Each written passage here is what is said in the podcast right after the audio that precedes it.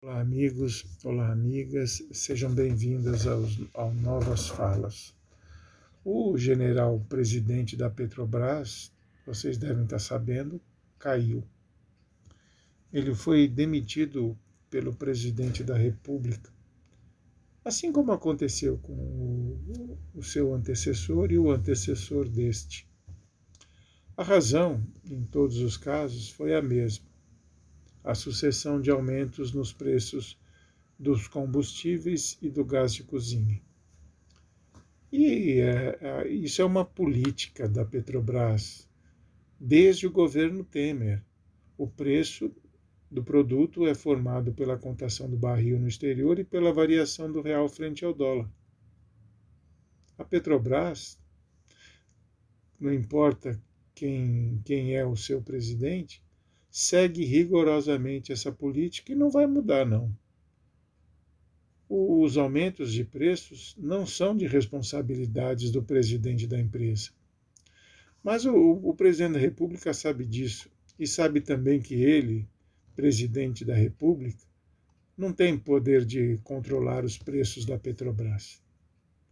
No entanto, ele precisa mostrar o seu descontentamento para o público e que como todo como todo cidadão brasileiro, este seu público, o público do cercadinho, como dizem por aqui, sofre as consequências dos efeitos cascatas desse aumento. E você não precisa ter carro para sofrer as consequências desses aumentos de preço. Isso é importante ficar claro. A Petrobras, importante salientar, ela tem regras de compliance que o presidente da empresa é obrigado a seguir. E também, vale lembrar sempre, a Petrobras é uma empresa com ações em bolsa, o que significa que determinadas regras devem ser obrigatoriamente seguidas, justamente para preservar os interesses dos acionistas presidente da República quer, aliás, desde que entrou no Palácio do Planalto, mas não consegue interferir nos preços definidos pela Petrobras. E nada disso era segredo, nada disso surgiu de um dia para o outro.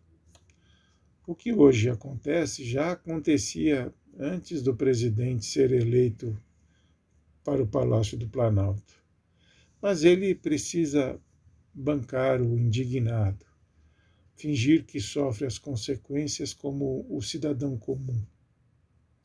Mas eu vou perguntar uma coisa: há quanto tempo ele não paga a gasolina do seu carro? Enquanto deputado, era a Câmara que pagava o combustível do veículo que ele usava. E foram mais de 20 anos assim.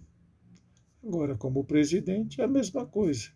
Ou seja, ele não sente no bolso, mas finge que sente. Outra coisa importante: ele, assim como outros personagens da política, flashes de ocasião, aqueles que piscam e somem. Boa parte desse bando que foi eleito em 2018 com ele estão falando em privatização da Petrobras. Trata-se, claro, de um absurdo sem tamanho uma ignorância.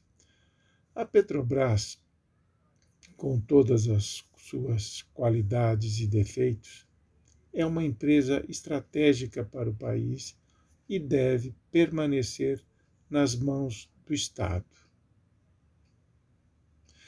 E cabe perguntar ainda: quem garante que empresa privatizada é melhor do que empresa estatal? A Argentina nos oferece um caso exemplar. O presidente Carlos Menem, por exemplo, privatizou a YPF, que é a Petrobras lá da Argentina. E quem adquiriu o controle foi a, na ocasião, foi a espanhola Rapsol. Só que o que a empresa reduziu os investimentos de acordo com seus interesses de lucro. Afinal, a empresa, a pegada de empresa privada é diferente, visa apenas o lucro. E isso não é errado. Agora, empresa estatal, não. Ela visa o interesse social. E não é por outra razão que inúmeras empresas de países do primeiro mundo, que antes serviam ao interesse social e foram privatizadas, agora estão sendo reestatizadas. Inúmeras delas, na Inglaterra, na França, na Espanha.